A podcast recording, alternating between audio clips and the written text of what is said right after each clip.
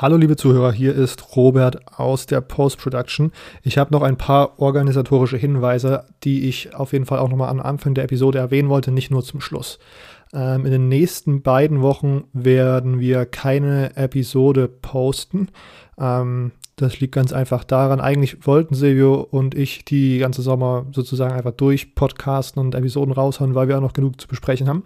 Ähm, aber wir haben in diesem Semester wieder so eine nervige Prüfungsphase, dass es gerade nicht äh, guten Gewissens möglich ist, äh, uns, keine Ahnung, die auf die äh, auf die Conference-Analysen gebührend vorzubereiten und nicht, ja, äh, diese ganze Prüfungsvorbereitung einfach so zu vernachlässigen, dass das einfach fahrlässig, fahrlässig wäre. Deswegen die nächsten zwei Wochen Sommerpause.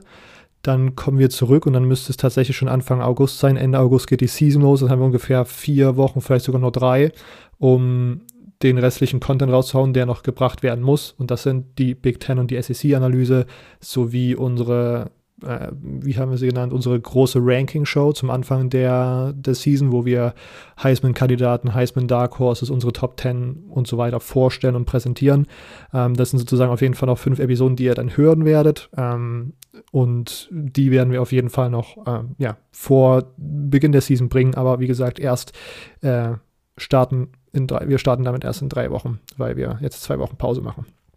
Ähm, und sonst ähm, werden wir auf Social Media die CFB Germany Podcast Awards posten. Das habe ich schon vor ein paar, in ein paar Episoden ago schon mal angesprochen gehabt. Da gab es äh, organisatorische Schwierigkeiten bei unserem ähm, Graphics-Team, aber die haben das mittlerweile auch ausgearbeitet und die werden jetzt auf Instagram gepostet in den kommenden, in der kommenden Woche. Und sonst werden wir uns auch in den zwei Wochen hinsetzen und schon mal was über unser, etwas über unser Fantasy-Format nachdenken, weil das auf jeden Fall auch dieses Jahr gemacht wird. Auch dazu, entweder das kommt schon bevor wir anfangen wieder zu podcasten, Anfang August, oder wird das äh, wird dann eine brandneue Information, die wir direkt in der ersten Episode teilen, die dann im August kommt. Genau, deswegen äh, folgt uns auf Instagram CFB Germany Podcast oder auf Twitter at CFB Germany Pod, äh, um da up to date zu bleiben. Ähm, und sonst kann ich euch jetzt nur sehr viel Spaß mit, dieser, mit diesem neuen Spielerinterview wünschen, einem der besten, die wir bis jetzt gemacht haben, äh, Silvio und meiner Meinung nach. Äh, Nuridun Nuili äh, ist bei uns zu Gast. Vielen Dank nochmal dafür, äh, dass er sich die Zeit genommen hat. Und jetzt wünsche ich euch viel Spaß mit dieser Episode. Herzlich willkommen zum College Football Germany Podcast mit Silvio, Immo und Robert. Und jetzt viel Spaß mit dieser Episode.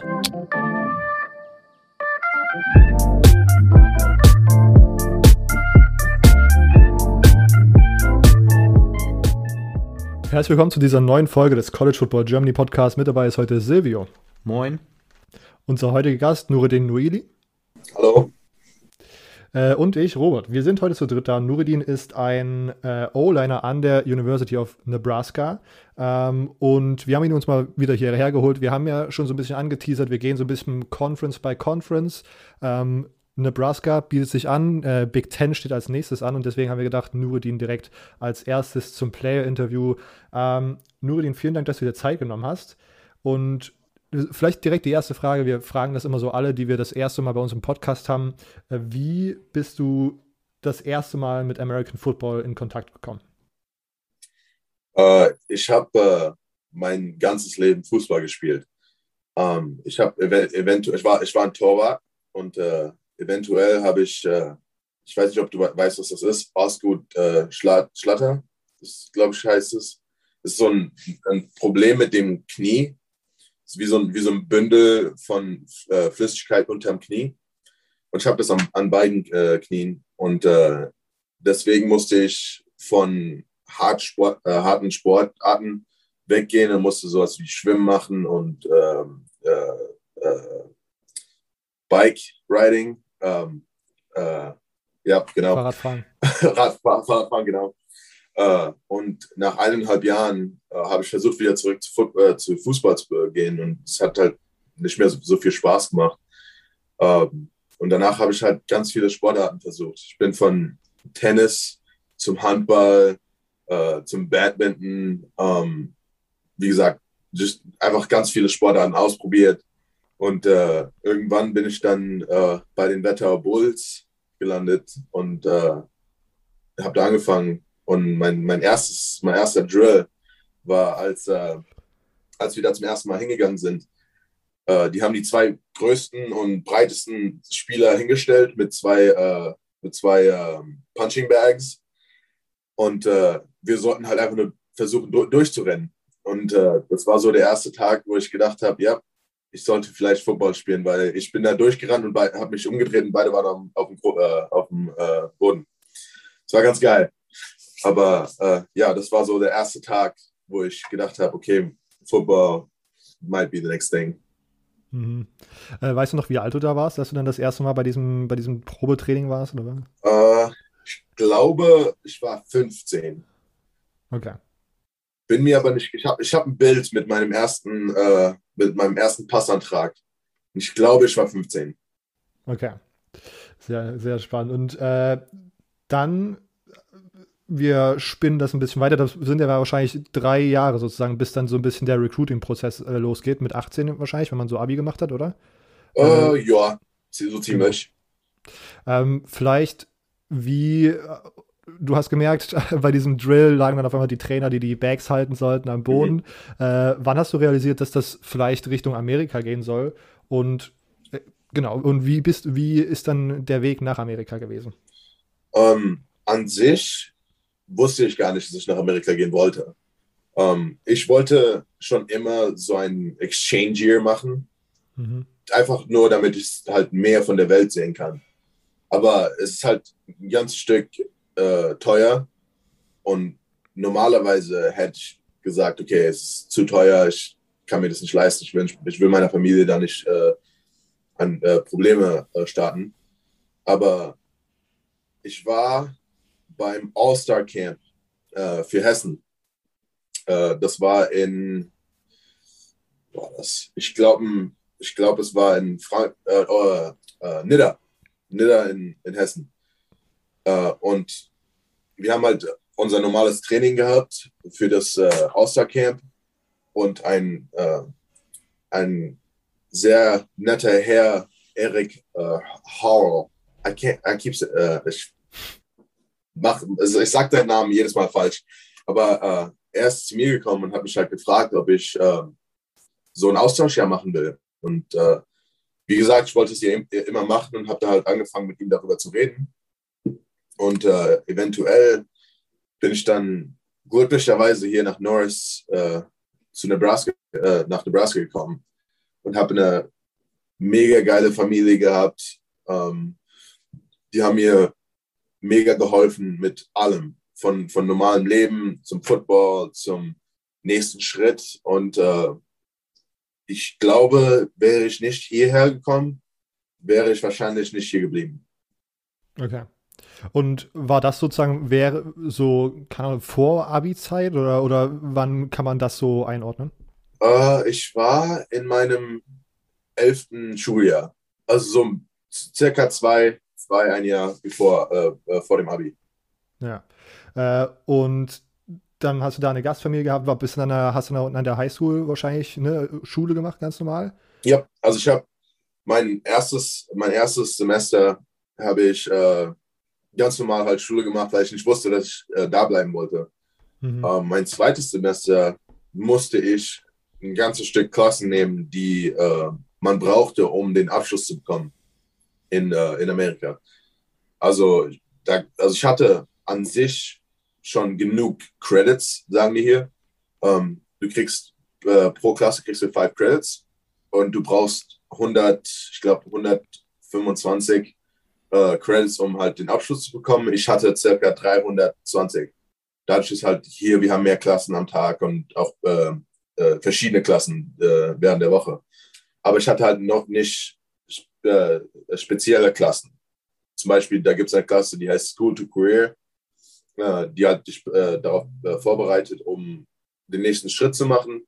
Und dadurch, dass wir halt, wir Deutschen normalerweise nicht solche Klassen haben, musste ich diese Klassen nachholen und äh, mit dem Schritt konnte ich dann eventuell meinen Abschluss bekommen. Hast dann sozusagen deinen Abschluss in Amerika gemacht und hast ja. dich dann hast dann, hast dann während der Highschool-Zeit auch weiter Football gespielt an, an der Highschool, Yep. hätte ich gedacht. Also ich habe ne? äh, hab Football, Wrestling und äh, Track gemacht. Oh, Tri-Sport Athlete. Ja, ja. Das ist der Grind. ähm, dann habe ich gelesen, kamen so ein paar Offers auch rein, sozusagen, um auf dem nächsten äh, Level weiter Football zu spielen, also am College, ähm, North Dakota State, äh, noch eine andere, andere FCS-Teams, glaube ich, ne? South, South Dakota State äh, und äh, UNI, University of Northern Iowa. Ja. Ähm, und du hast dich dann aber für Colorado State entschieden. Ähm, Ja. das, die FBS-Schule ähm, aus der Mountain West. Hast du das erste Jahr gespielt? Ich habe gelesen, äh, du bist, hast als True Freshman in der O-Line gestartet. Der erste True Freshman seit 1996, der bei Colorado, in der, äh, Colorado State in der O-Line gestartet hat. Äh, wie, wie war die Entscheidung? Wie, wie war dieser Recruiting-Prozess sozusagen in Amerika, wo du die Offers bekommen hast und so? Äh, es war schon krass, weil nach der Football-Saison, ähm, es gibt so eine Dead Period. Also so af- nach der Football-Saison bis zum äh, letzten Signing Day sind circa vier, fünf Wochen ish. Also so circa. Und äh, ab dem Signing Day, dann ist es vorbei für das Jahr. Also dann, dann fangen die, äh, die Coaches an, mit äh, dem nächsten Jahr zu reden und so weiter. Ich hatte kein Recruiting, was auch immer, bis zu diesen vier Wochen, fünf Wochen. Also während diesen vier, fünf Wochen bin ich dann auf Recruiting-Trips gegangen. Ich war, glaube ich, in, in vier Wochen war ich an 17 verschiedenen Schulen. Und diese Schulen sind nicht alle in Nebraska. Das sind, ich glaube, drei, drei davon waren in Nebraska, zwei waren in Kansas, drei waren in Missouri, äh, zwei in Colorado, zwei in South Dakota, äh, eins in North Dakota. Und ich bin zu jedem gefahren. Also zum Beispiel mein äh, Hostbrother, mein Hostbruder, der Ashton und ich, der Ashton ist jetzt auch bei Nebraska, sind nach, äh, eventuell, das, was, das war so nach den meisten Schulen. Wir sind äh, nach South Dakota State gefahren, was so circa sechs Stunden war. Wir sind da von Samstag bis Sonntag geblieben. Dann Sonntag sind wir nach North Dakota State gefahren, was so circa sieben Stunden, ah, ein bisschen länger, acht Stunden war. Äh, sind da Sonntag, Montag geblieben, sind äh, Montag zurückgefahren nach Nebraska und Dienstagmorgen sind wir nach Colorado geflogen, um zu Colorado State zu gehen. Das Krasse an, an dem ganzen Ding war, ich hatte an sich keine, kein Angebot äh, äh, als äh, an, anderes als äh, South Dakota State und äh, University of Northern Iowa. Nachdem ich nach South Dakota State gegangen bin, äh, hat, während ich da auf, äh, am Hotel sitzen, sitzen war, hat mich Colorado State angerufen. Und das war der O-Line-Coach, Dave Johnson. Äh, der habe ich angerufen und hat gesagt, hey, äh, wir ha haben vielleicht einen Platz. Ich bin mir nicht ganz sicher, aber vielleicht wir haben einen Platz. Und ich dachte mir so, okay, ich habe noch nie von Colorado State gehört, aber da, da, an sich habe ich noch nie von irgendeinem anderen College gehört. Äh, also habe ich mir gedacht, okay, ja, was auch immer. Aber er hat mir gesagt, okay, der Head Coach wird anrufen. Was auch immer äh, in der nächsten, nächsten Stunde. 15 Minuten später äh, ruft mich Head Coach Mike Bobo an. Der ist jetzt bei Auburn als der äh, Offensive Coordinator. Äh, er ruft mich an und sagt mir, wenn du willst, du hast ein Angebot, du kannst hierher kommen in den nächsten fünf Tagen, weil das war, der Mittwoch war der Signing Day, äh, die Signing Day Period over. Und das, das war am Sonntag. Äh, er hat mir gesagt, du kannst ein Angebot haben, wenn du es willst. Wir möchten, wir möchten dich aber hier haben dafür. Wie gesagt, ich war bei South Dakota State, habe ihm gesagt, okay, ich habe jetzt noch einen Recruiting-Tipp to North Dakota State. Wir können Dienstag, Mittwoch machen. Also in den fünf Tagen, die ich da war, war ich auf drei Official Visits. Es war mega krass. Du, du gehst dahin und jeder Coach ist, versucht, dich dahin zu bekommen. Du bist da so der Mittelpunkt äh, von, äh, von allem. Und ich glaube, das war so das beste Gefühl. darüber. Über den ganzen Recruiting-Prozess. Das hört sich schon ziemlich crazy an. Einfach einen kompletten Midwest-Trip gemacht und am Ja. Ende hat sich dann Ja. doch ziemlich ausgezahlt. Ja. Ähm, Mike Bobo geht dann ja nach der 2019er Saison als Head Coach, stimmt? Der geht ja zu South Carolina als erstes. Ähm, war das auch einer der Gründe, warum du dann nach der 2019er Saison getransfert bist? Ähm, ja, also der, der Grund, warum ich Colorado State äh, genommen habe oder äh, mich dafür au- ausgesucht habe, war wegen meinem Head Coach und meinem O-Line Coach, Dave Johnson und Mike Bobo.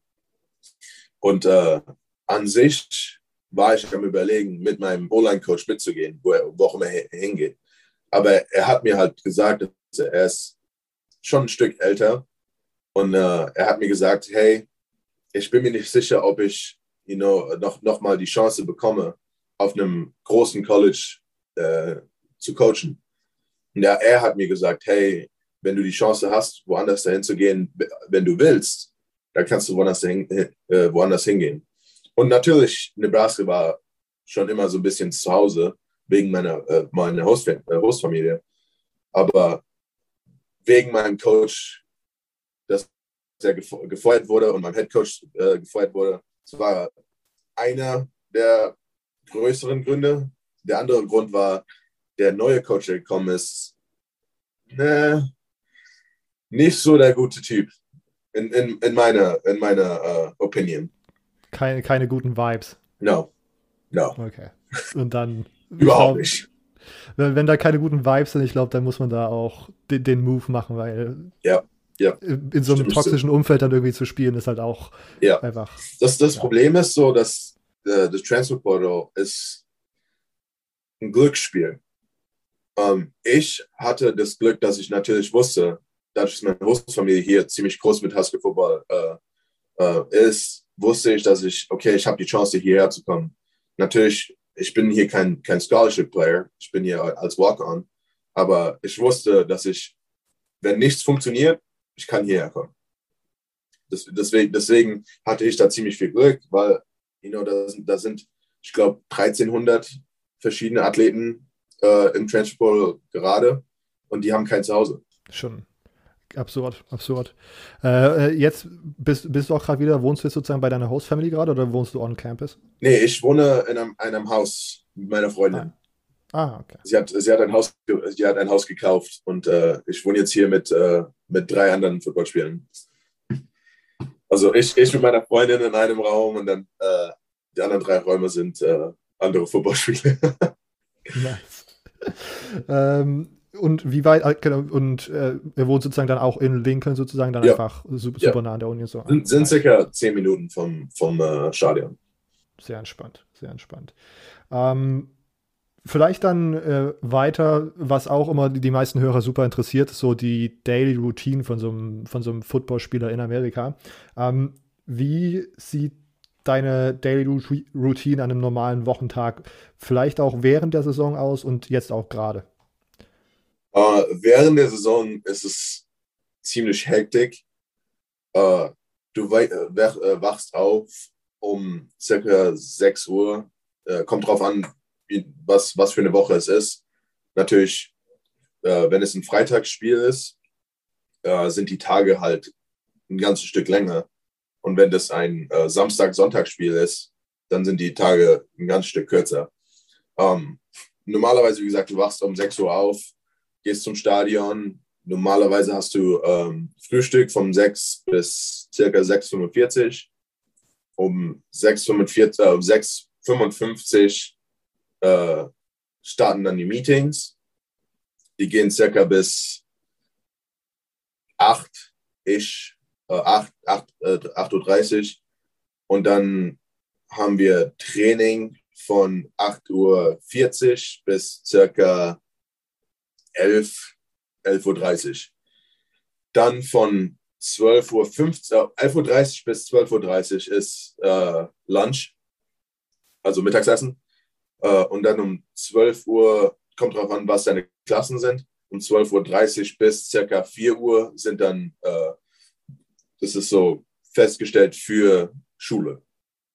Also zum Beispiel, ich hatte halt, ich hatte während der Zeit hatte ich äh, zwei Klassen, die waren äh, in person, also ich musste hingehen zu, zu der Klasse und äh, hatte eine Klasse, die war online, but, aber das war meine, äh, meine Entscheidung, weil ich dachte mir, es wird ein bisschen einfacher, äh, die Klasse online zu haben. Um, ähm, und dann um 4 Uhr kommst du wieder zurück zum Stadion von 4.15 Uhr bis, ich glaube, es war 6 Uhr oder 5, kommt drauf an, was für ein, wie gesagt, was für ein Tag, äh, von 4.15 Uhr bis entweder äh, 5.30 Uhr oder 6 Uhr sind wieder Meetings. Da, da, redet man dann mehr so um das Training, das äh, man am Tag hatte. Äh, und dann 6 Uhr bis 7 Uhr ist äh, Abendessen. Und dann 7 Uhr bis was auch immer ist dann sozusagen äh, Freizeit. Es ist keine Freizeit. du, gehst, du gehst heim, versuchst, versuchst Hausaufgaben zu machen. Ähm, natürlich willst du an, während der Woche äh, dem nächsten, äh, dem nächsten äh, äh ähm, was ist das Wort? Dem nächsten äh, Enemy-Team. Den nächsten Gegner vorbereiten. Genau, Gegner. Dankeschön. Dem, dem nächsten Gegner halt, damit du weißt, was halt die Defensive Line von, den, von dem Gegner da so macht. Und das an sich ist, ist ein ganzes Stück an Zeit, die da nicht verschwendet, aber genutzt wird, um nur Film zu, äh, Film zu gucken. Aber normalerweise gehe ich ins Bett so circa um 10.30 Uhr, 11 Ich kann nicht ziemlich viel schlafen. Also ich äh, schlafe manchmal drei Stunden, manchmal sechs Stunden. Kommt drauf an, wie mein Körper sich äh, fühlt während dem Tag. Aber das ist so circa der Tag äh, während der Saison. Gerade dadurch, dass ich ein Walk-on bin, nehme ich keine Klassen. Weil ich muss ja dafür selbst bezahlen. Ähm, wenn du hier als äh, Scholarship Player bist, äh, dann musst du äh, Klassen nehmen, um dein Stipend zu bekommen. Zu bekommen. Also das, das Geld zu bekommen, das du halt äh, jeden Monat bekommst. Und äh, dadurch, dass ich halt, wie gesagt, kein, kein Scholarship Player bin, dann äh, nehme ich keine Klassen gerade. Also ich habe, ich muss morgens was ich ziemlich gut finde, muss morgens um 8 Uhr aufstehen. Äh, ich habe von 8 Uhr bis 8.45 Uhr Frühstück. Äh, aber das ist jetzt nur meine Gruppe, also die Offensive-Gruppe. Äh, von 8 Uhr bis 8.45 Uhr Frühstück.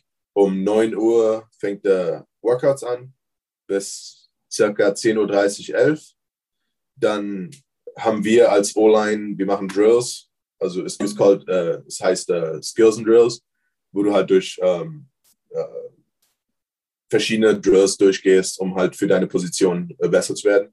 Äh, auf äh, sozusagen gegen, gegen Luft. und dann von circa 12 bis um 1.30 Uhr ist dann Essen, Mittagsessen. ich normalerweise koche dann und gehe heim und esse es zu Hause. Und um 3.30 Uhr muss ich wieder zurück zum Stadion fahren, weil wir dann um 4 Uhr äh, anfangen zu rennen. Wir rennen von 4 bis circa 5.15 Uhr, 5.30 Uhr, kommt drauf an, wie, wie sehr our, äh, unser Coach äh, uns töten will. Ähm, aber von äh, danach ist wieder, wie gesagt, Abendessen und dann ist frei. Also während dem Sommer ist es normalerweise ein Stück einfacher, aber die Workouts sind ein ganzes Stück schwieriger. Okay. Ähm, vielleicht mal kurz zu den, zu den, ähm, zu der Sache, dass du keine Classes nehmen musst. Ist das dann sozusagen, habt ihr jetzt sozusagen auch gerade so irgendwie kein Semester, sondern so Summer, so ein Sommer-Zwischending und deswegen yep. und dann im, im, Winter, also wenn dann im Herbst es wieder losgeht, dann musst du dann natürlich auch deine Classes ja. machen. Ja, also wie das hier in, äh, in Amerika funktioniert, ist, äh, dass erst, der erste Tag vom Schultag ist äh, im Fall. Also im Fall ist das erste Semester. Dann im, im Winter äh, kann man noch, noch ein freies Semester nehmen, sozusagen. Das dann so die äh, Winterferien. Ähm, aber während der Zeit kannst du auch Klassen nehmen. Äh, sind circa drei bis vier Wochen Klassen, die man nehmen kann. Äh, dann fängt das zweite Semester an, was äh, hier heißt Spring, Spring Semester. Ähm, und das geht bis zum Sommerferien und während dem Sommer, was hier in Amerika drei Monate sind. Während den Sommerferien kann man äh, auch Klassen nehmen, die dann halt, äh, es gibt verschiedene äh, Klassenarten. Also manche Klassen braucht man, also die zum Beispiel like, ähm, äh, Physics und äh, Science Classes und äh, Mathe-Klassen, die sind alle so circa acht bis zehn Wochen. Und die, die kleineren Klassen, so wie Theater oder was auch immer, so kleinere Sachen sind dann circa drei Wochen oder fünf Wochen Klassen. Und dann kann man die halt so zusammenstellen, wie auch immer man selbst äh, es braucht. Ähm, ich habe jetzt noch, ist mir fern, sind jetzt gerade noch zwei Fragen eingefallen. Äh, du hast jetzt ja sozusagen schon eine Saison äh, ohne Corona gespielt und eine mit. Ähm, was waren denn letztes Jahr so die größten Hindernisse, die man, oder kam, so diese Schutzaktionen, die natürlich irgendwie sinnvoll sind, aber die am meisten die Spieler eingeschränkt haben? Äh, persönlich, einer der größten Hindernisse war, dass das Stadion immer leer war. Nicht, nicht während den Spielen, aber auch so während dem Tag. In, äh, hier in Nebraska, die, das Stadion ist so das Athletic Department. Also jeder Athlet ist da drin. Wir haben alle unsere ähm, äh, Tutoren, äh, wir haben äh, das Essen da, also wie, das heißt Training Table hier. Äh, es ist ein großer Raum sozusagen, wo dann halt das Essen äh, rausgelegt ist. Ähm, jeder Athlet ist da, äh, macht seine Hausaufgaben, was auch immer. Und während Corona, es war keiner da. Nur, nur Footballspieler. Und für mich persönlich war das ein bisschen, wie sage ich das, schlecht, ähm, weil ich, ich, ich rede viel. Äh, ich, ich mag ich mag's, mit anderen Leuten zu reden. Äh, wenn du jeden Tag dieselben Leute siehst, irgendwann willst du nicht mehr mit denen reden. äh, gerade wegen, you know, die sind deine Position, die sind dein, dein Footballteam, die siehst du jeden Tag, du trainierst mit denen jeden Tag, du äh, rennst Köpfe und Köpfe gegeneinander jeden Tag. Äh, nach dem Training willst du nicht mehr mit denen reden. Aber das war, wie gesagt, das war so einer der größten Hindernisse. Ein anderes Hinder äh, andere Hindernis war, ähm, wir mussten getestet werden, jeden Tag. Jeden Tag. Das war so, ich, ich will es nicht sagen, weil es ein Podcast ist, aber das S-Wort. ähm, ich habe es gehasst. Ich habe es gehasst. Es war zu viel, weil man halt, ich musste am Abend wieder zurückkommen, nur um getestet werden für den, für den nächsten Tag. Und ich dachte mir so, ich habe ich hab Corona zweimal gehabt. Ich hatte im März und im Dezember.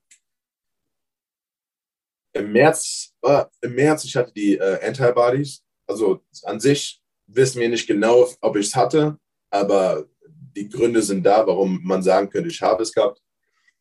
Ähm, und im ähm, Dezember habe ich zwei Spiele, äh, ich konnte zwei Spiele nicht sehen weil ich es gehabt habe. Weil mein, mein äh, Zimmergenosse es bekommen hat von irgendeinem Mädchen, der, äh, mit dem er was gemacht hat.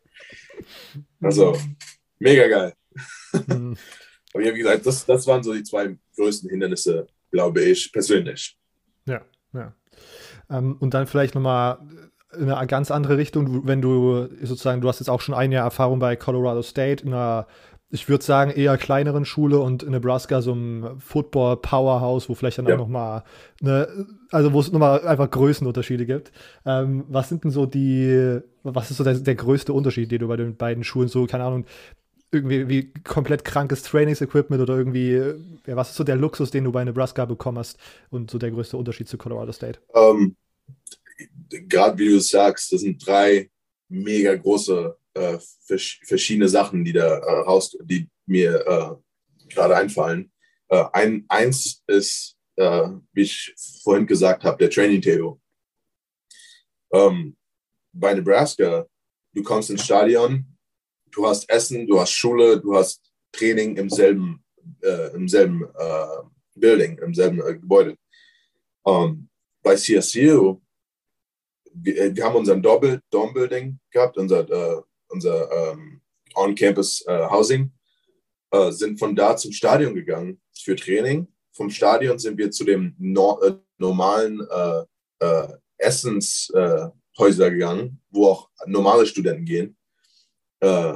und wir hatten einen, einen Strength Coach, der da gesessen hat und uns aufgeschrieben hat, wenn wir da nicht da waren oder nicht genug gegessen haben. Es war mega komisch, weil hier in Nebraska, du isst, du isst nur mit Athleten. Alle um dich herum sind Athleten, sind äh, Nutrition, Nutritionists, äh, äh, Coaches und es ist ein bisschen mehr persönlich. Ähm, ein anderer Grund war äh, Fans. Und hier in Nebraska, es gibt die größ, größte Streak. 300, äh, ich glaube 375 Spiele in einem, in einem, in einer Streak für ein äh, ausverkauftes Stadion. Bei CSU, wir haben ein neues Stadion gehabt und es gab nur ein Spiel, das äh, ausverkauft war und es war nicht während meiner Saison. Also äh, es ist ein ganzes Stück verschieden, wie krank Fans hier in Nebraska sind. Ich kann mir die vorstellen, wie, ähm, ich denke mal, ihr seid ziemlich groß into äh, Fußball wie jeder Deutsche. Ähm, ist, kennt ihr die, äh, die äh, Rivalen äh, Eintracht Frankfurt gegen Offenbach? Ja, natürlich. Ja, genau. Das ist genauso mit Nebraska und Iowa zum Beispiel. Genauso mit Nebraska und Colorado. Und back in the day, genauso wie äh, Nebraska und Texas. Also die Nebraska-Fans sind Hooligans, genauso wie beim Fußball. Und bei CSU überhaupt nicht. Ich glaube, das letzte, letzte Spiel, das ich gespielt habe, war äh, gegen Boise State. Äh, und, nein, nicht Boise State, sorry, äh, gegen, äh, was war das Spiel? Was? Ja, es, es war Boise State. Wir hatten, äh, das ganze Stadion war äh, zugeschneit. Das ganze Stadion. Und die haben eine Section mit, freigemacht für die Hälfte CSU-Fans, die andere Hälfte Boise State-Fans. Eine Section. Hier in Nebraska, beim letzten Spiel, wo es negativ sieben Grad sind, sind 90.000 Fans hier. Das ist krank. Ich war, als ich, als ich äh, in meinem im Highschool-Jahr war, ich, ein, ich bin auf, zum Spiel gekommen hier äh, gegen, ich glaube, es war Akron während des Kickoffs war äh, äh, Sturmwarnung. Also die Teams, die Teams mussten reingehen und äh, no, niemand wusste halt, wann das Spiel wieder äh, anfängt. Für zwei Stunden haben 90.000 Fans Songs geso äh, gesungen und äh, rumgeschrien. Niemand hat gespielt. Niemand. Das, das Spiel wurde abgesagt. Aber keiner wollte nach Hause gehen. Das, das ist krank, sowas, also ich kann mir das nicht vorstellen. Uh, like, das ist unbeschreiblich, unbeschreiblich. Um, ähm, die letzte, letzte Sache wäre uh, wahrscheinlich der, uh, die Indoor Facilities. Also bei CSU, wir hatten ein halbes, halbes Feld als, als, unseren, als unsere Indoor Facility, weil während wir hier jetzt eine 155 Millionen Dollar äh, neues Indoor Facility bekommen. Was wahrscheinlich, äh, ich werde es wahrscheinlich nicht mehr mitkriegen. Es, wird, es äh, sollte fertig sein während meinem Senior Year. Ähm, aber mein, mein Hostdad ist, ist der, der äh, es äh, bauen wird. Oh. Ganz geil. Nice. Da ist auch noch die Connection da. Also da mhm. vielleicht bei der Einführungstour mit dabei sein. Mit drei. Ja, klar. Sehr gut, Silvio. Alles klar. Dann, jetzt haben wir ein bisschen drumherum geredet, aber jetzt lass uns auch mal noch ein bisschen wirklich über das Spiel reden. ähm, letztes Jahr bist du nicht zum Einsatz gekommen, wenn ich es richtig mitbekommen habe. Ähm, aber du warst ein paar Mal Teil vom, vom Travel, ähm, vom Travel-Team. Ähm, ich bin mir jetzt nicht sicher, ob es da irgendwelche Highlight-Games gibt, wo du sagst, okay, das war ziemlich nice, mal dorthin zu traveln. Ähm, vor allem da ja in der Big Ten kaum Fans irgendwie. Da waren vielleicht mhm. mal 1000 irgendwo, wenn es hochkommt. Ähm, Gibt es da trotzdem so, ein kleine, so eine kleine Sache, wo du sagst, vielleicht hat dich einfach irgendwas überrascht, wo du sagst, okay, man merkt, dass man jetzt in der Big Ten ist und nicht in der Mountain West? Ähm, es gab zwei Spiele. Das erste Spiel war gegen, äh, gegen Ohio State. Wir sind zu Ohio State gegangen und äh, ich habe in meinem ersten Spiel mit Colorado State äh, im Denver Bronco Stadium gespielt. Und ich dachte, dass das Ohio State äh, Stadion besser war als das Denver Bronco Stadium. Ähm, es war halt einfach krass, nach Ohio, nach Ohio zu gehen, nach Columbus. Einfach nur, weil man hört von der Schule mega oft. Es ist so der, der Big Ten, uh, die Big Ten School sozusagen. Also jeder, jeder weiß, wer Ohio State ist. Und ich fand es halt krass, dass uh, man so als, als, als Spieler einfach in das Stadion reingeht und man, man sein Ding macht. Also ich, ich weiß nicht, ob das äh, als, als Fußballspieler oder äh, andere Athleten genauso sein könnte, aber ich, ich denke mir als Footballspieler, es ist mega krass, dass du so einfach in einem historischen Stadion wie Ohio State, wie äh, Columbus, äh, einfach reingehen kannst. Und äh, natürlich, wir, wir, wir haben unseren, unseren äh, Po geschlagen bekommen äh, von Ohio State, aber Ohio State war wahrscheinlich das die größte Überraschung. Natürlich war das war das erste Game. Ähm, die an, das andere Spiel war Iowa. Äh, Iowa der, das Iowa Stadion hat äh, eine ziemlich coole Tradition, wo sie, äh, es heißt die Kinnick, The Kinnick Wave. Äh, Iowas Stadion ist gebaut, wo es, es hat eine Seite, es hat äh, hoch die, die, die, äh, die ähm, wie heißt das? Tribüne? Ja, die, die Bühne sind hoch und dann die andere Seite ist es halt nicht so hoch, weil äh, auf dieser Seite, also hier, ist ein, äh, ein Kinderkrankenhaus für, für äh, Krebspatienten und äh, ganz viele andere Patienten. Und äh, die Tradition ist, dass man nach dem ersten Quarter halt sich umdreht und dann den Kindern äh, zuwinkt. Und ich dachte mir halt so, dass ich, gerade mit Nebraska und Iowa, wie ich gesagt habe vorhin, es ist eine größ, einer der größten Rivalitäten in College Football. Ähm, ich dachte mir, dass das halt ein mega guter uh, Unity-Moment war. Also die, Football zur Seite geschoben, alles andere zur Seite geschoben. Jeder war da für einen Grund. Und ich fand, ich fand das mega geil. Es war einer der besten Traditionen, wo ich äh, äh, ein Teil davon sein konnte. Und ich hoffe, das nächste Mal, wenn ich da hingehe, äh, dass ich das dann auch wieder, äh, wieder machen kann, aber dann halt tatsächlicherweise auf dem Feld stehe, Na, äh, nicht auf der Sideline.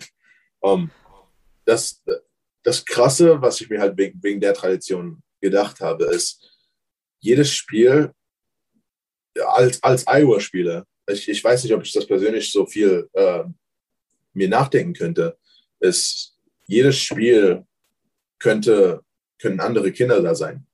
Und nicht aus guten Gründen. Das sind Krebspatienten, die, die, die wissen nicht, ob die den nächsten Tag äh, am Leben sein, sind. Und ich finde es halt, die, die Tradition da, um den Kindern ein bisschen mehr zu geben, ist einer der besten Traditionen in College Football. Auch, auch wenn ich Iowa hasse. ja, die Videos davon sind auch immer, sind immer sehr emotional und ja. das finde ich auch gut, dass man dann so, ich sag mal, Feindschaften äh, übertrumpft ja. und sich da in so einer Sache verbindet, weil wie du sagst, man hat auch so ein bisschen dann ja, man hat, kann dann wirklich halt so einen Effekt auf die, auf die Kinder halt auch haben. Nicht, dass die jetzt irgendwie magisch dadurch geheilt werden oder so, aber ich meine, so ein kleines Grinsen allein ist halt genau, für solche Leute genau. gerade Gold wert. Das, das, ich, ich, denk, ich denke mir, dass Iowa da einen mega Job macht, ähm, den Kindern da nochmal ein bisschen Hoffnung zu geben. Interessanterweise haben wir erst letzte Woche über das Iowa-Stadion geredet. Und äh, das ist nämlich auch interessant, weil du meintest, dass du Wrestling gemacht hast und ich habe erzählt, wie in dem Iowa-Stadion ab und zu so ähm, unterm freien Himmel auch geringt wird und dann ähm, ist die eine Ding komplett voll und das hat mir keiner geglaubt. Zumindest kam es so rüber. Oder jeder hat sich nicht dafür interessiert, weil sie dachten, was ich für ein Nerd bin. Aber ja. Ja, ne, ne, Nebraska und Iowa, beide haben ein mega, mega krasses äh, Wrestling-Programm. Äh, beide sind historisch im Wrestling. Wir haben jetzt gerade äh, einen Wrestler zu den Olympischen Spielen gebracht. Ja, ähm, ähm, Janni, warte, wie heißt der? Janni Giacomo Hollis heißt ja. er, glaube ich. Ja. Der hat so komisch, der hat so komische Arme, um das mal halt Ja, ja. direkt zu begreifen. Und ja, das ist wirklich so. Ich, das ist auch eine Krankheit oder so. Ich will, will mich ja eigentlich nicht darüber lustig machen, aber der geht abgefahren ab auch. Ja, Ja, genau. Jetzt kommen wir vom Thema abgekommen. ähm, okay, und dann natürlich bei Colorado State, wie, wie, wir, wie Robert schon gesagt hast, hast du gestartet. Was war da denn so dein Highlight-Spiel? Ähm, wahrscheinlich das erste Spiel im, im Denver Broncos Stadium. Ähm, einfach nur aus dem Grund, dass ich noch nie, also an dem Zeitpunkt war ich nur zweimal, drei, dreimal in einem, in einem Stadion während eines Spiels. Also nicht, nicht NFL, aber in Deutschland habe ich, glaube ich, ähm, St. Pauli, war, war das das Team? Äh, gegen, ich glaube, es war ähm, äh, Union Berlin. Ich glaube, die haben irgendwann, ich, ich glaube, es waren die zwei. Äh, habe ich einmal gesehen und dann einmal habe ich die, die Frank, äh, Frankfurter gegen äh, Bremen, glaube ich, ges- gesehen. Und das waren die einzigsten Male, die ich jemals im Stadion war, äh, während eines Spiels. Ich war im Camp Nou in Barcelona, aber das war halt nur so eine Tour. Und es war geil. Aber in Colorado, in Denver, äh, in dem Bronco Stadium, Stadium rauszulaufen, während 35.000 CSU-Fans und 35.000 Colorado-Fans dich anschreien. Äh, eine Seite gute Sachen, die andere Seite, schlechte Sachen. Ähm, es war, war schon ein krasses Gefühl, da halt einfach zu, spiel, äh, zu spielen. Und auch als, wie, wie halt äh, Robert äh, vorhin gesagt hat, als äh, True Freshman äh, da zu spielen, war halt mega krass. Das krasseste daran war tatsächlich, weiß ich, dass ich nicht, dass ich gespielt habe. Weil ich während Fall Camp sollte ich äh, Tackle spielen. Left Tackle. Ich war so der dritte Tackle. Und dann so drei Wochen into äh, Fall Camp hat mein Coach gesagt, hey, du wirst jetzt Guard sein, weil ich wollte dich eigentlich nur als Tackle, äh, damit du halt die, äh, die Offense schneller lernst. Weil es halt ein bisschen einfacher ist als Tackle bei CSU äh, die Offense äh, zu verstehen. Und dann war ich der dritte, äh, dritte Left Guard. Der erste Right Tackle hat mega schlecht gespielt äh, während eines Scrimmages. Unser erster Left Guard war der zweite Right Tackle. Also er ist dann zum Right Tackle gegangen, ich wurde der zweite Left Guard und der zweite Left Guard wurde der erste Left Guard. Erste Left Guard, für, äh, erstes, äh, erster Spielzug, rennt in die falsche Richtung. Mein Coach holt ihn raus, ich gehe rein. Das war zwei Wochen vor dem ersten Spiel. Ich, natürlich beim, beim ersten Spiel äh, im, im Stadion, ich stehe im Huddle und mein Quarterback ist am Schreien. Er versucht, das, den Spielzug rauszubekommen. Ich kann ihn nicht verstehen. Ich kann ihn nicht hören. Ich habe keine Ahnung, was er gesagt hat. Ich weiß bis jetzt immer noch nicht, was für ein Spiel das, der Spielzug das war. Aber ja, jeder andere hat es anscheinend verstanden. Die rennen alle raus, zum, um sich aufzustellen und ich habe keine Ahnung, was Spielzug ist. Also ich, ich, ich bin in, meinem, in meiner Stance und alles, was ich hören kann, ist CSU-Fans, CU-Fans.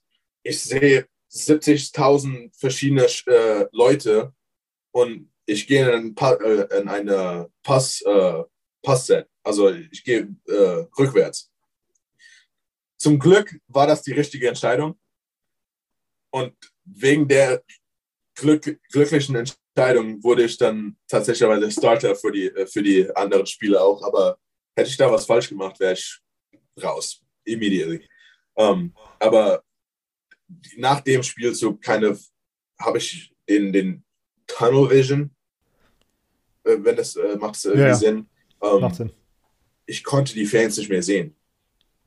Für, also, es ist krank, wo man in, dem, in der Situation, du stehst auf dem Feld, im ersten Spielzug kannst du keine, keinen Spieler sehen und dann im nächsten Spielzug siehst du nur die Spieler.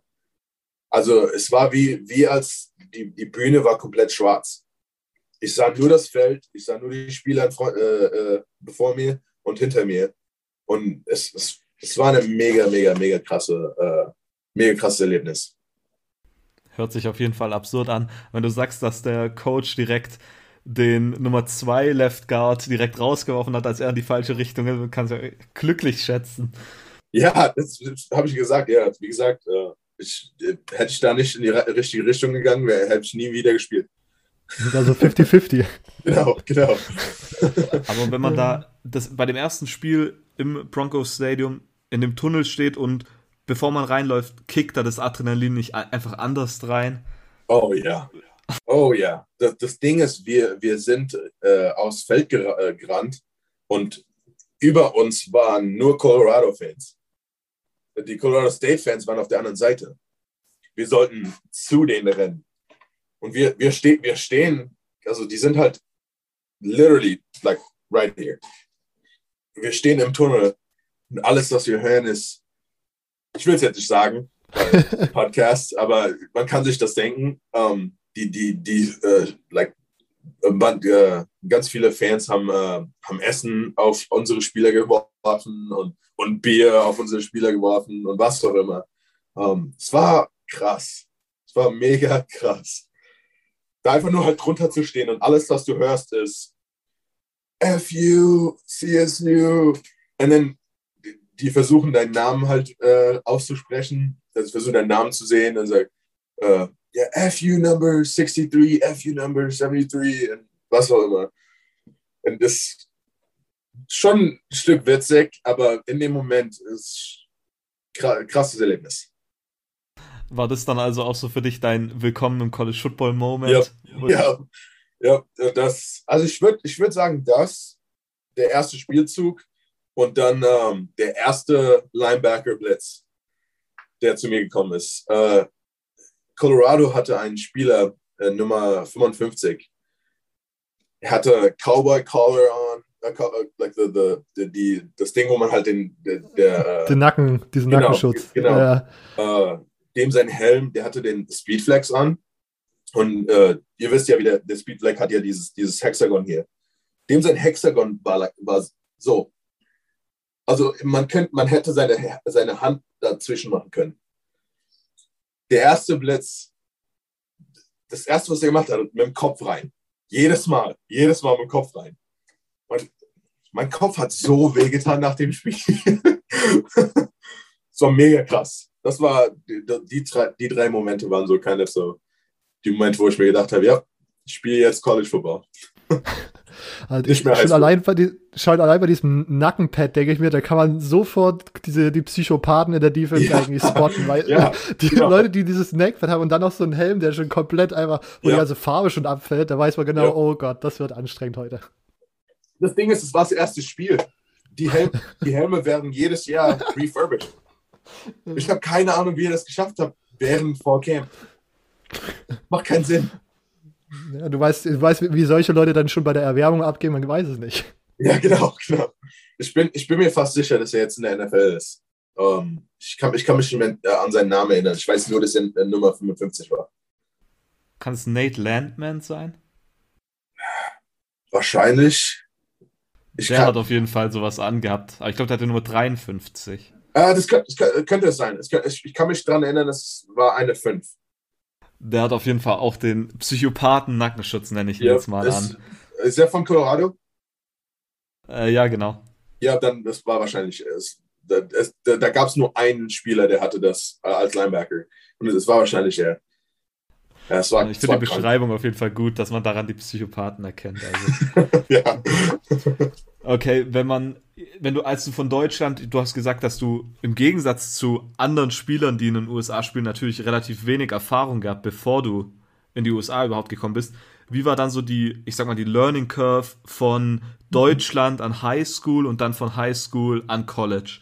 Geht es da rapide einfach nach oben mit der eigenen äh, Spielfähigkeit? Um, ich denke mal, Highschool und Deutschland sind nicht so krass verschieden. Um, natürlich in Deutschland hat man mehr, mehr Fans als Coaches, mehr Madden-Spieler Madden, äh, als Coaches. Äh, während man halt hier in den Staaten hat man halt Spieler oder äh, you know, um, äh, Alumni sozusagen, die dann äh, als Coaches sind. Und Natürlich lernt man ein bisschen mehr. Das Problem ist in Highschool ist, dass man halt nicht da ist für sehr lange Zeit. Als Coach in Highschool, du kannst dich nicht wirklich ähm, halt genau auf eine Person äh, spezif äh, spezifizieren, ist das Wort. Ähm, du musst da mehr so halt auf die ganze Gruppe sozusagen äh, draufgehen. Und ähm, das ist so halt so ein bisschen ein Problem, weil als, als Spieler in Highschool musst du halt viel, viel lernen. Auch, auch Spieler, die halt äh, von hier, von, den, von Amerika sind, die müssen viel lernen von Middle School zu, zu High School. Ähm, das ist ein ganzes Stück äh, verschieden. Aber wie gesagt, es ist halt schwierig, da jedem Einzelnen was äh, beizubringen. Also von, von Deutschland zu High School war es nicht so krass, viel zu lernen. Es war mehr so, du bist stärker, du bist größer, versuch was auch, renn, renn, äh, renn, äh, renn zu dem und bring ihn auf den Boden. Es war so mehr so das, das, äh, das Gefühl äh, von den Coaches. Ähm, wenn du ins College, wenn ich, als ich ins College gekommen bin, ähm, mein Coach bei CSU äh, hatte diese, diesen Spruch, ich war ein leeres Blatt.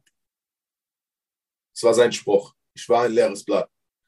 Das Problem mit ganz vielen College-Football-Spielern war, was ich als Vorteil hatte, war, dass sie halt aufs College gekommen sind mit einem vollgeschriebenes Buch.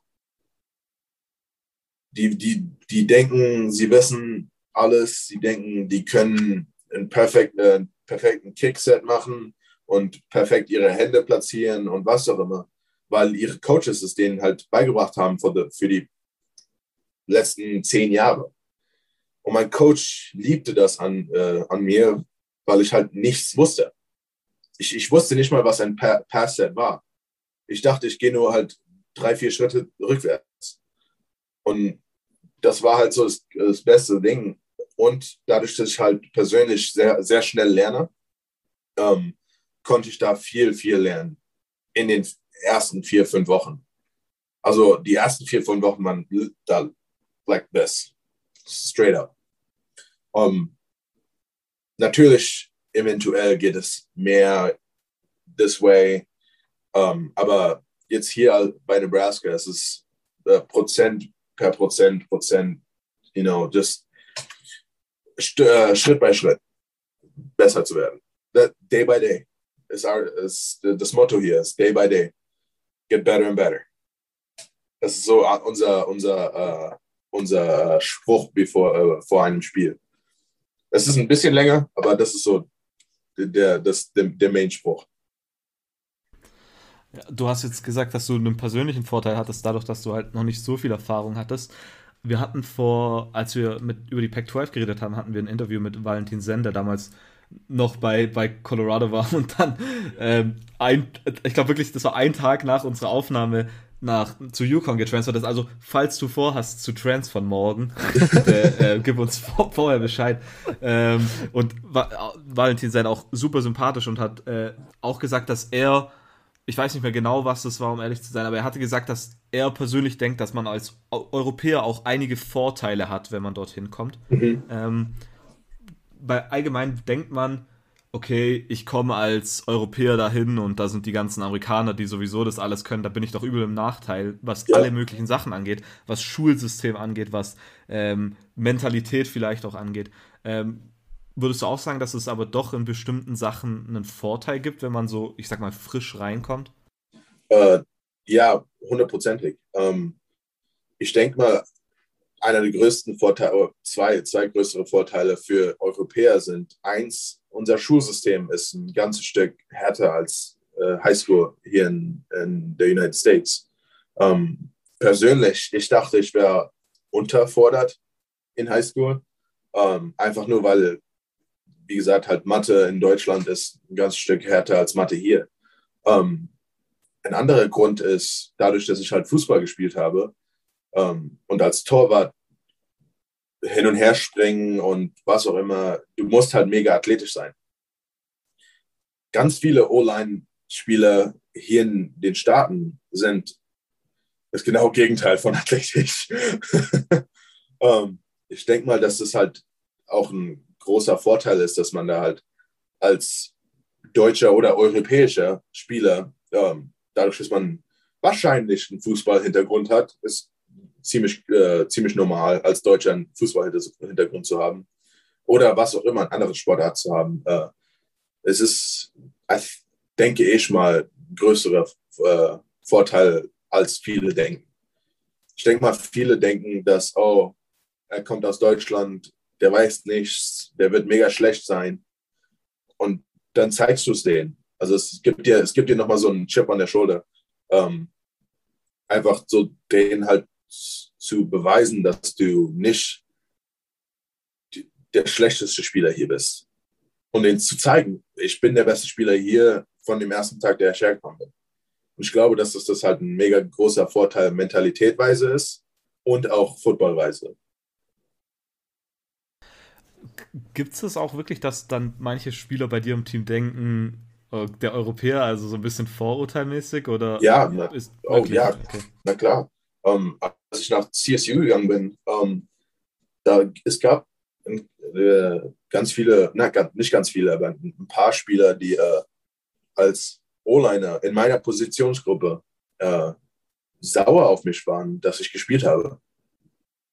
Also die, die dachten, dass sie besser wären, einfach nur aus dem Grund, dass sie da länger waren. Weißt du, ich meine? Also die waren halt, ich sag's mal so, es gab, bei CSU gab es vier Spieler out of zwölf, zwölf, dreizehn, die wir hatten, ähm, die mit mir geredet haben jeden Tag.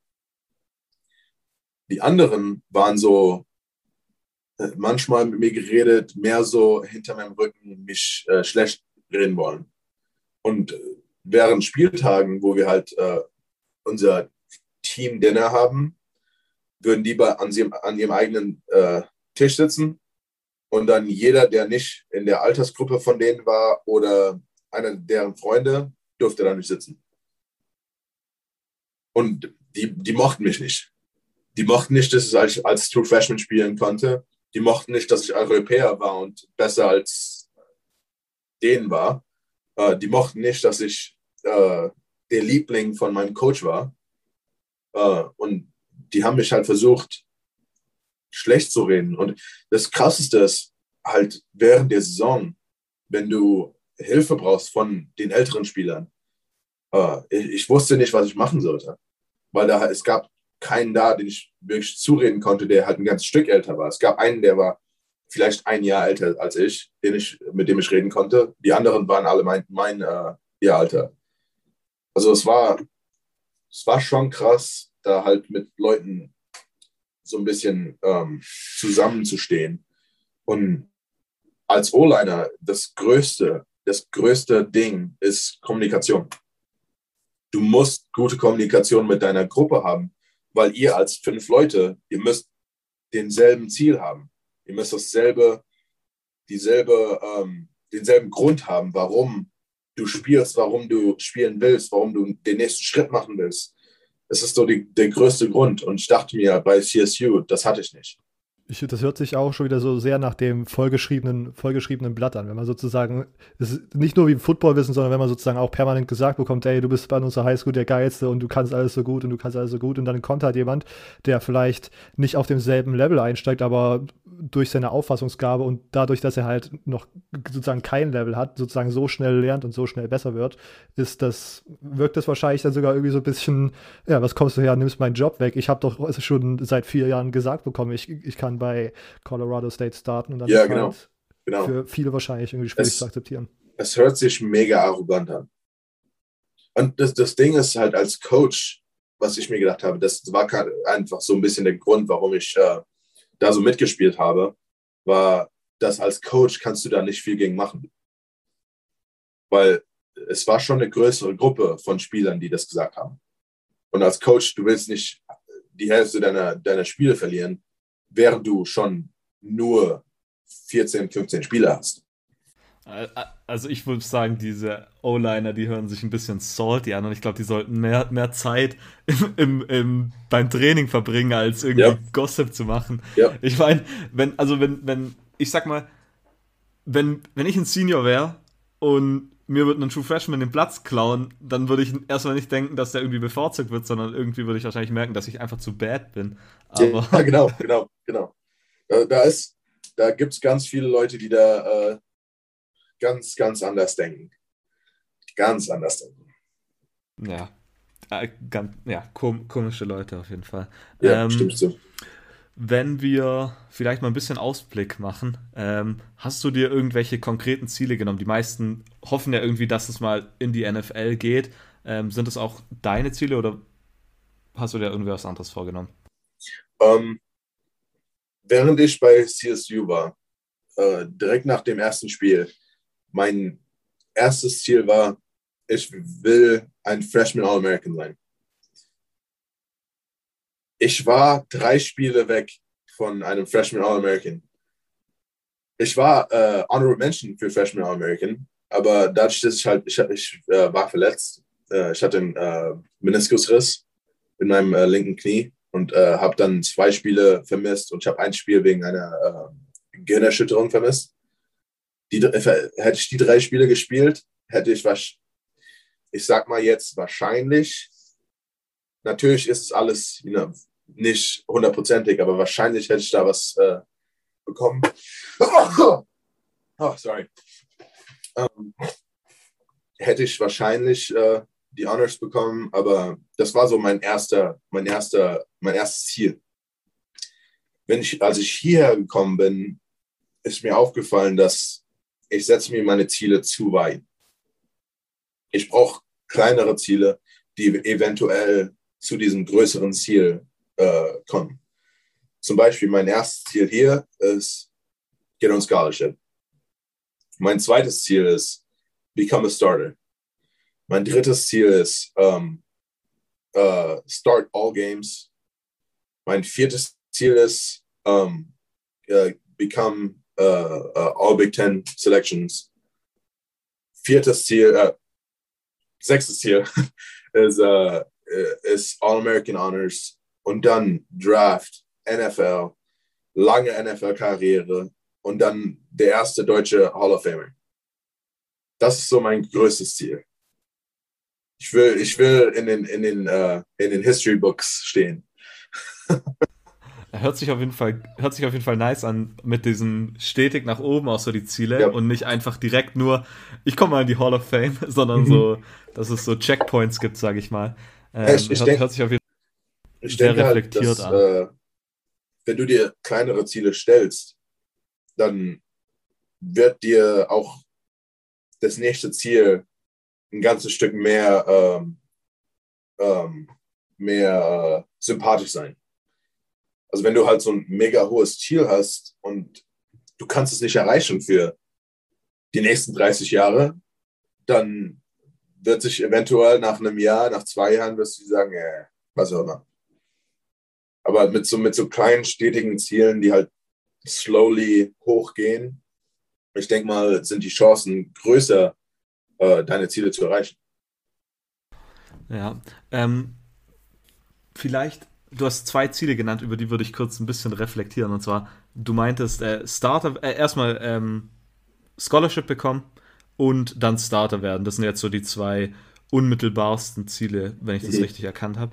Ähm, wie es darum? Vor allem, ich glaube, Scholarship ist erstmal das, das Wichtigste natürlich, damit man auch dann mit Studium alles, ähm, ich sag mal, finanziell besser, besser ja. über die Runden kommt. Ähm, und dann Starter, wie, wie sieht es da aus aktuell? Um, ähm, also mit Scholarship, ich rede ganz viel mit meinem Online-Coach. Und um, ähm, einer seiner Sachen, die er mir erzählt hat, war, wenn ich in die, in die uh, Too Deep, Jesus, in die Too Deep komme, um, ähm, dann habe ich die Chance, eine, ein Scholarship zu bekommen. De, gerade bin ich der zweite Left Tackle. Um, also technically bin ich deep. Das Problem ist, äh, es gibt andere Spieler in, der, in unserem Team, die halt schon länger da waren, die waren länger Walk-Ons, die verdienen es mehr. Ähm, und er, er hat an sich ja keine, keine Kontrolle darüber. Ähm, er hat mir gesagt, dass ich aus der O-Line sozusagen der Erste bin, der uns Scholarship kommen würde. Ähm, aber das sind halt andere Spieler, die äh, mein Head Coach, Coach Frost, äh, halt erst auf Scholarship bringen sollte. Das Ding ist, ich, bin mir fast sicher, dass es genug, mehr, mehr, mehr denn genug äh, Scholarships verfügbar sind gerade für mich und andere Spieler. Um, ähm, Starting-wise, gerade, wie gesagt, ich bin der zweite Left Tackle, aber mein Coach will mir, äh, will, dass ich alle Positionen lerne. Also ich, ich lerne gerade Center ähm, und äh, Center und Left Tackle. Dadurch, dass ich halt Guard ganze, das ganze letzte Jahr gespielt habe, weiß ich Guard. Ähm, aber gerade lerne ich Tackle und Center. Mehr so Tackle, weil wir haben nicht so viele Tackles gerade. Ähm, oder wir sind ziemlich jung äh, in der Gruppe. Ähm, deswegen lerne ich mehr so Tackle gerade, äh, Left Tackle, Right Tackle äh, und dann halt Center und äh, Right Guard, Left Guard. Also ich bin kein, so ein bisschen äh, NBA-Begriff. Äh, ich bin so der Six-Man für, äh, für die ganzen Positionen gerade. Also hof hoffentlich werde ich einen auf Scholarship bekommen. Er hat auch gesagt, dass wenn ich eine bekomme, dass der letzte, das spätestens sollte ich eine bekommen beim 1. August. So hoffentlich, hoffentlich äh, wir, wir, gehen, wir gehen da ziemlich schnell hin. So. Ich, ich habe da tatsächlich noch mal eine Frage bei vor allen Dingen, also wenn ich zum Beispiel, wenn wir irgendwie so über, über den Recruiting-Prozess reden und ich irgendwo lese, dieser XY-Spieler hat schon viel Erfahrung an der Highschool, weil er an, in eigentlich allen Positionen an der O-Line gespielt hat, äh, sehe ich das eigentlich immer als ein Plus, weil man dann sozusagen variabler einsetzbar ist und man schneller irgendwie in die Rotation auf irgendeiner Position sozusagen hochrücken kann. Ähm, siehst du das auch so oder denkst du, eigentlich wäre es wahrscheinlich schon besser, wenn man sich auf eine spezielle Position äh, sozusagen fokussieren könnte? Um, ähm, also ich denke mir definitiv, äh, wenn du äh, wenn du gut in allen Positionen bist, es wird dir helfen im nächsten Level. Um, ähm, es, es ist besser im College mehrere Positionen zu wissen als in Highschool weil äh, wir hatten jetzt gerade letztes Jahr, wir hatten einen Spieler, der nicht so gut war, aber dadurch, dass er halt weiß, wie man von Left Tackle to Right Tackle spielen kann, ähm, wurde er gedraftet. Einfach nur aus dem Grund, warum er, er kann Center spielen, er kann Guard spielen, er kann Tackle spielen. Ähm, es ist definitiv gut, äh, versatile zu sein, ähm, bis zu einem bestimmten Platz. Weil du willst nicht, du willst nicht schlecht in allen Positionen sein. Natürlich, du willst halt ziemlich gut in, äh, in verschiedenen Positionen sein. Natürlich, wenn du der Beste in einer Position bist, dann wirst du da spielen. Aber die Chancen für dich, gedraftet zu werden, sind größer, wenn du versatile bist. Und wie gesagt, like, like I said, uh, der beste, beste Beispiel war letztes Jahr Matt Farniak für, für uns. Um, der Grund, dass er ge ge äh, gedraftet war, war, weil er halt multi multiple Positionen spielen konnte. Ja, aber der Vorteil für dich ist jetzt ja, wie wir es vorhin gehört haben in Colorado State, es kann ja mal ziemlich schnell gehen, dass die oben weg müssen oder mhm. weg, weggeschickt werden oder nach unten gedruckt werden, sage ich mal. Von daher lohnt sich doch, ist es doch für dich besser, weil wenn du sagst, okay, der, der Left Guard jetzt auf einmal spielt im im Scrimmage irgendeinen Müll zusammen und der Backup danach ähm, kommt, keine Ahnung, kommt betrunken oder so, ich weiß das ja nicht. ähm, und dann, dann sagen sie, okay, hier, der Kollege weiß doch auch, wie man Left Guard spielt und dann zack, ist man schon drin, oder? Ja, natürlich, genau, das ist genauso, warum, warum es halt äh, wichtig ist, um äh, multiple, multiple äh, Positionen zu wissen. Äh, auch es, es kommt ja nicht mal so krass darauf an, ob du die Position gespielt hast. Solange du weißt, wie die Position funktioniert, also du weißt, welche Richtung du gehen musst, welche, äh, welche äh, Füße du als erst äh, bewegen musst, äh, wie du deine Hände platzieren musst. Solange du das weißt, die, das, das Spiel an sich selbst wirst du lernen. Das ist so, das ist so, was unser Coach halt uns erzählt, ist halt, solange du die Technik, Technik, Technik, Technik äh, kennst, kann, dann kann ich dir äh, beibringen, wie man es halt rausbringt. aber wenn du halt die Technik nicht weißt, wenn du halt nicht versuchst zu lernen, du versuchst nicht Film zu schauen, was auch immer, dann kann ich dir nicht helfen. Und äh, ja, like, like I said, definitiv, ähm, es ist wichtig, mehrere Positionen zu wissen. Aus dem genauen Grund, dass halt Spieler verletzen dich. Es passiert. Also ich, natürlich, ich will nicht, dass sich jemand verletzt, damit ich spielen kann. Aber es passiert. Es ist passiert jedem, jedem Spiel, jede Position äh, in jedem College-Team, dass sich da Spieler verletzen. Und wie gesagt, hoffentlich niemand verletzt sich, aber es, es wird passieren. Am Ende ist es immer noch Football. Genau. Hart, hartes Spiel. Als Spieler ist es vielleicht immer ein bisschen komisch, aber könntest du uns vielleicht eine Einstufung für Nebraska allgemein geben? Ich meine, man verliert in der Offense ordentlich was. Ich meine, äh, Luke McCaffrey ist jetzt weg und Adrian Martinez wieder drin und allgemein auch in der, in der O-Line verliert man auch einige auf Wide Receiver. Ähm, wie siehst du die kommende Saison? Ich meine, Scott Frost wurde damals so geholt als UCF Wunder, Wunderkind, sage ich mal, und bisher war der, der Erfolg noch nicht so 100% ähm, übersetzt worden. Also kannst du vielleicht so ein bisschen eine, eine Einschätzung geben fürs kommende Jahr? Um, ähm, natürlich als, als Nebraska-Spieler will ich, will ich ja nicht, äh, nichts falsch sagen. Um, ähm, die erste Sache, die ich sagen will, zu dem Grund, den du gerade genannt hast mit Coach Ross. Um, ähm, ich habe auf Twitter, habe ich jetzt vor ein paar Tagen eine, eine Stat gesehen. Die ersten drei Saisons für, kennst du Barry Alvarez? er, er war, der war der uh, Wisconsin AD. Um, die ersten drei Saisons sind, ist er äh, 11 und äh, 22 gew gewesen. Coach Frost, die ersten drei Saisons, ist 12 und 20 in, in Spielen. Ähm, Nick Saban, die, erst, die ersten drei Saisons war, ich glaube, 10, 22. Es sind ganz viele Major Head Coaches, die ihre ersten drei Saisons nicht so krass gespielt haben. Also diese Saison ist definitiv so ein bisschen unser, unsere Coming Out Saison. Und es muss, es muss unsere Coming Out Saison sein. Um, dadurch, dass halt wir unseren AD jetzt vor ein paar Wochen, äh, vor, vor ein paar Tagen äh, äh, entlassen haben, äh, wird das definitiv so ein bisschen eine schwierigere Saison sein und auch eine, eine härtere Saison. Dadurch, dass wir halt, wir, wir müssen zeigen, was wir können. Ähm, persönlich würde ich sagen, dass wir ein Minimum an fünf Spielen gewinnen. Das ist so kind of my, mein Minimum. Oh, Silvio ist äh, raus. Da. Ah, die fünf Spiele hörten sich auf jeden Fall nicht schlecht an. Da ist er wieder.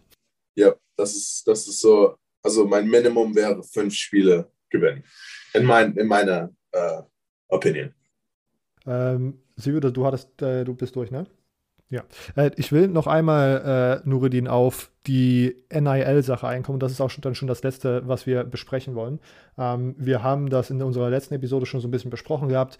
Äh, Name, Image, Likeness. Die meisten Spieler, wie jetzt herauskam, können sozusagen jetzt so ein bisschen Geld nebenbei verdienen durch verschiedene Sponsoring-Sachen und so weiter und so fort.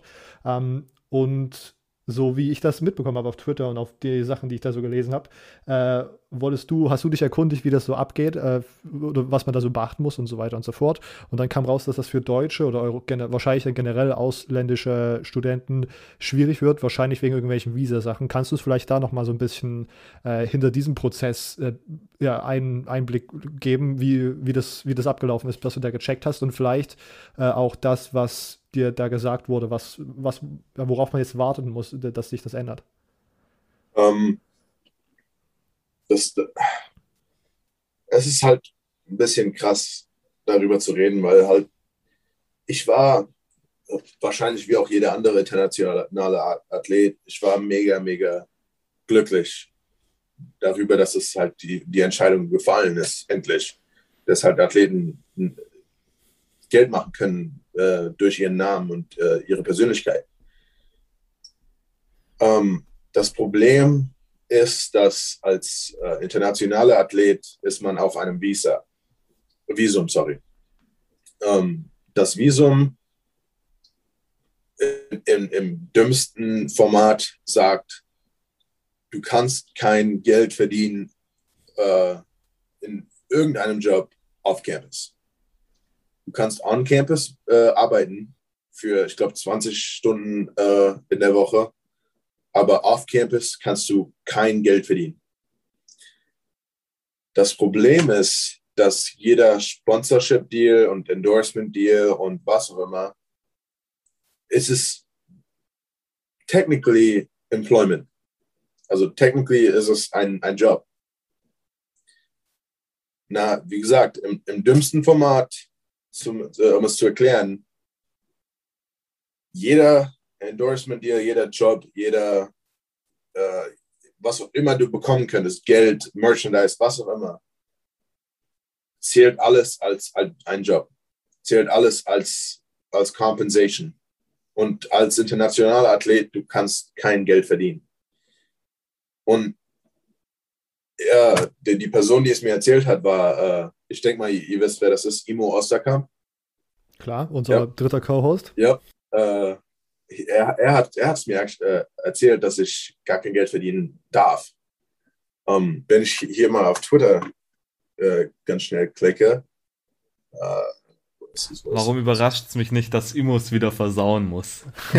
Die ganze gute Laune. Naja, also ich, das, das Problem war ja nicht so, dass, äh, oh nee, es war auf Facebook, sorry. Ähm, das Problem war ja nicht so, dass ich das erst, ja, der erste Person war, die es mir erzählt hat. Es war mehr so der Grund, dass ich wusste darüber nichts. Ich hätte gern mehr darüber gewusst, dass man, dass ich als Spieler halt da nichts verdienen darf. Warum kommt das jetzt raus? Ähm, dass ich als Spieler da nichts machen kann, dass ich als internationaler Spieler äh, kein Geld verdienen darf. Warum, warum sagen die mir nicht äh, früher Bescheid? Weißt du, ich meine? Und ähm, also ich werde ich werd dir hier mal äh, äh, sagen, was er mir geschrieben hat. Uh, international students competing in NCAA sports cannot sign NIL contracts in the States as they would lose their student visa as of now gibt momentan ein paar rechtliche Lücken bezüglich des NL, äh, NLI, äh, NIL, was international, äh, internationale Studenten betrifft. Gesichert, dass du vorher jegliche Deals mit einem, mit einem Konsul, äh, Konsul äh, besprichst. Deals in Deutschland sollten theoretisch aber nicht gefährdet sein. Das war der Text, den er mir äh, geschrieben hat am Freitag. Äh, ich hatte keine Ahnung bei, an, an, dem Zeitpunkt hatte ich äh, Bang Energy schon geschrieben. Ich weiß nicht, ob das ein deutsches Ding ist. Das ist hier ein Energy Drink. Ja, natürlich. Ähm, ich habe Bang Energy geschrieben. Ich habe Manscape geschrieben. Ähm, ich habe Ford Deutschland geschrieben. Ähm, ich habe ganz vielen, äh, ganz vielen äh, äh, Firmen geschrieben, um halt zu sehen, you know, shoot my shot. Ich versuch's, you know, das Schlimmste, was passieren kann, ist, die sagen nein. Ähm, aber ich musste Bang und Manscaped, musste ich Nein sagen. Also es ist krank. Ich, ich liebe Bang. Ich liebe Manscaped. ich wünschte, ich könnte ein Brand Ambassador sein. Also especially with Bang. Ich habe ich hab mindestens ein, 20, äh, ein äh, 24-Pack äh, zu Hause an allen Zeitpunkten von Bang. Also es würde ein ganzes Stück äh, leichter an meinem Portemonnaie sein, wenn ich da Bang als, äh, als äh, Brand Ambassador hätte. Aber wie gesagt, es ist halt, also hätte ich mehr darüber gewusst, bevor NIL ähm, wurde äh, ähm, zugelassen, dann wäre das nicht so schlimm. Weil dann hätte ich gesagt, ah, was auch immer, ist genau dasselbe wie, wie bevor. Aber dadurch, dass halt niemand mir was da gesagt hat und ganz viele Athleten wussten darüber nichts. Ähm, deswegen war das halt so ein bisschen härter auf mich, weil ich halt gedacht habe, okay, als Walk-On, äh, gerade hier in Nebraska, Nebraska hat wahrscheinlich die größte Walk-On-Tradition in der Nation. Hier als Walk-On hast du dieselben Chancen als ein Scholarship-Player, um Geld zu verdienen, um äh, eine Persönlichkeit zu bekommen und was auch immer. Und es wird halt einfach so unter deinen Füßen rausgezogen. Aber vielleicht kurz was anderes. Hat, wie hat euer Team allgemein, also die University of Nebraska und das Football Program, die ganze Sache kommuniziert? Also wurde das da irgendwie mal angesprochen, thematisiert, diese ganze NAR-Sache? Um, ähm, redest du jetzt von äh, in, in uh, General NIL? ja, ja, also hat, hat irgendwie jetzt nicht nur auf, auf dich als Europäer bezogen, sondern allgemein, weil ich glaube, da muss ja irgendwie was von der Uni auch mal kommen, die sagt, okay, so und so sind jetzt die Sachen. Ähm, wir hatten, also es gibt so eine, äh, es gibt eine Gruppe, äh, es ist called Open Doors.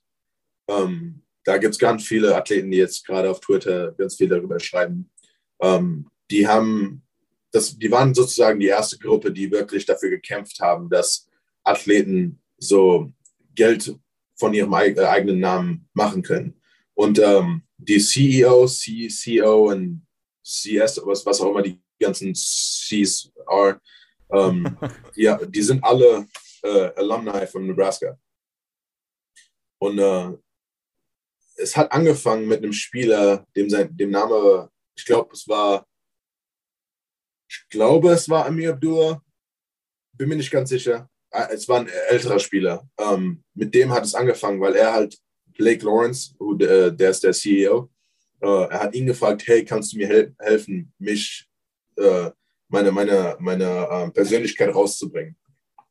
Und äh, da hat es so ein bisschen angefangen mit Open Doors. Und Open Doors ist sozusagen, wie gesagt, die, die größte äh, Firma gerade, die halt wirklich dafür gekämpft hat, dass es, dass es äh, passieren wird. Und äh, Nebraska war die erste Schule, die halt mit Open Doors äh, unterschrieben hat, dass wir werden you know, voll, äh, vollen, äh, vollen äh, äh, Einsatz bringen und halt hinter euch stehen. Und Open Doors war halt, wir hatten, ich glaube, zwei oder drei Meetings mit Open Doors, wo dann halt ein paar von den Arbeitern waren dann der, bei uns im Teamraum, die haben mit uns gesprochen und dann Blake, der CEO, hat mit, mit uns gezoomt, weil er, äh, ich glaube, er war in dem Zeitpunkt in Philadelphia, äh, um da irgendwas zu machen. Aber äh, die haben uns halt dann alles erklärt und haben uns halt, ähm, erklärt, wie Open Doors funktioniert, was NIL ist, äh, wie NIL zum Beispiel funktionieren wird. Ähm, und es war, es war ein guter Schritt für normale Athleten hier, dass, dass die da halt äh, äh ein ganzes Stück lernen konnten. Ja. Äh, und hast du dann, nachdem Immo sozusagen einfach ein Ehrenmann ist und sozusagen für, für, alle, für alle seine internationalen Kontakte so ein bisschen on the outlook war und davor gewarnt hat, dass er kein, dass da nichts Schlimmes passiert. Äh, hast du dann irgendwie mit der Uni nochmal gesprochen und gab es da vielleicht irgendwie eine Ansage, die oder, oder irgendwie keine Ahnung, gab es irgendeinen Legal Counselor, der dann meinte, ja, vielleicht, äh, wir müssen warten bis, keine Ahnung, und der Staat Nebraska irgendwie ein Gesetz verabschiedet, wo dann mhm. das irgendwie diese Wiesen mit einschließt, oder muss man sogar auf dieses Bundesgesetz warten, was ja auch gerade irgendwie noch in the making ist. Mhm. Hast du da irgendeine Info zu?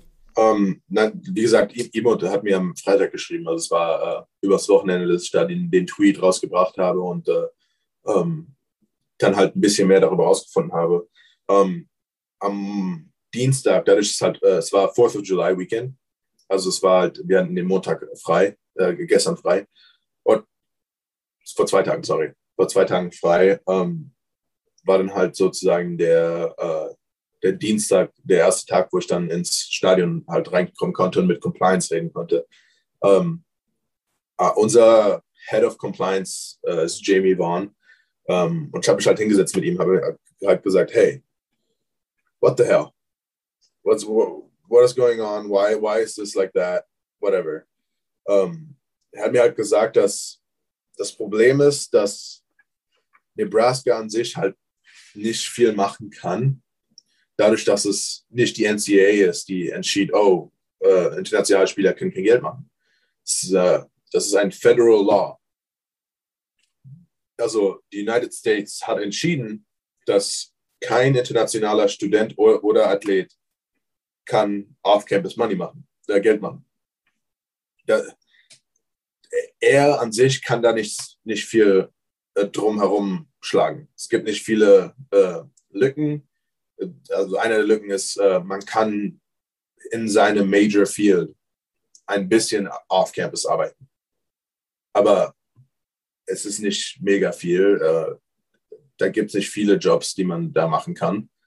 Um, aber er hat mir halt auch gesagt, dass er hat jeden Freitag hat er ein Meeting mit allen Department Heads, also der Head of uh, Head of um, uh, International uh, uh, Students and Organizations.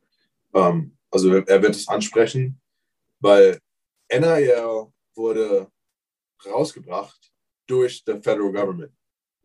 Also die haben die haben die erste die erste Bill unterschrieben. Warum könnten die nicht auch darüber reden, äh, die, die Visums zu, äh, zu äh, äh, ändern oder vielleicht ein anderes Visum äh, dazu zu machen, wo man dann halt als Student, okay, hey, ich will nicht das F1-Visa, was halt der, der, der Studentenvisum ist. Ich will den C1-Visa, das äh, mir erlaubt, von meinem Namen Geld zu machen, aber auch als Student hier zu sein. Aber das Problem ist halt mehr so, dass ich denke mir, dass es nicht fertig sein wird bei, bei, äh, bei der Zeit, dass ich aus dem, aus dem College raus bin. Weil, wie lange hat NRL ge gebraucht? Es war mega lange. Es wird mega lange für das jetzt auch brauchen. Es ist nur, es ist mega frustrierend, darüber zu reden, einfach nur aus dem Grund, weil ich weiß, dass ich nichts ändern kann. Ich kann nur die Konversation starten und versuchen, in die richtige Richtung zu pushen. Aber es wird nicht fertig sein bei, bei, bei der Zeit, dass ich aus dem College raus bin.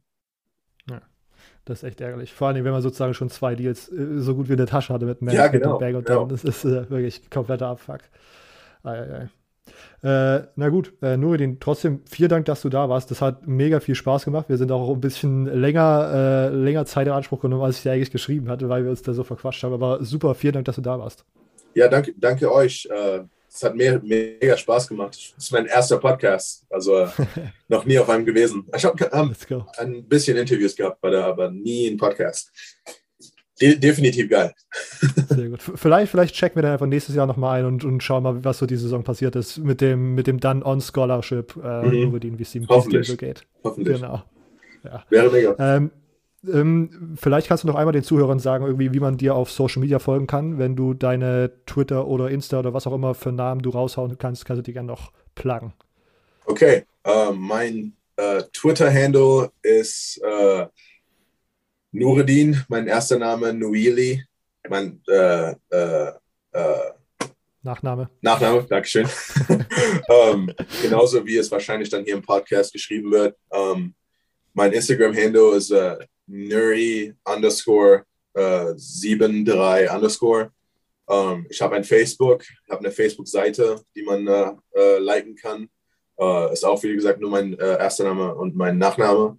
Ähm, wenn irgendwer nach diesem Podcast äh, Fragen hat oder was auch immer, ich denke mal, dass äh, ihr Fragen antworten könnt und was auch immer. Ähm, ich bin da auch gerne verfügbar äh, für Fragen oder was auch immer, die man halt nach diesem Podcast hat. Also äh, es war, war macht, hat mir sehr viel Spaß gemacht, hier, hier zu sein. Sehr gut. Uns, uns auch. Vielen, vielen Dank. Ich verlinke auch einfach alle äh, Social Media Handles nochmal in der Episodenbeschreibung, sodass man die easy findet. Dankeschön. Ähm, Nuruddin, danke, dass du da warst. Ihr hört, liebe Zuhörer, ihr hört uns nächste Woche Mittwoch. Nein, ihr hört uns nicht nächste Woche Mittwoch wieder, weil wir nämlich jetzt in die Sommerpause gehen. Äh, Silvio und ich im Prüfungsstress sonst überhaupt nicht klarkommen. Ähm, Viel Glück äh, damit. Genau. Dank, Dankeschön. werden, wir, werden wir wahrscheinlich brauchen. ähm, deswegen hört ihr uns in drei Wochen wieder am Mittwoch und dann sind wir schon sehr nah an der Saison dran, haben, glaube ich, noch vier Wochen zu, durchzuballern, haben noch vier Episoden, um die Big Ten und SEC zu besprechen und ich glaube, das passt dann perfekt am Ende. Es ist schon, schon wieder College Football Season und darauf haben mhm. wir, glaube ich, alle einfach gewartet. Ja. Gut, alles klar, liebe Zuhörer. Bis in drei Wochen. Bis dahin. Ciao.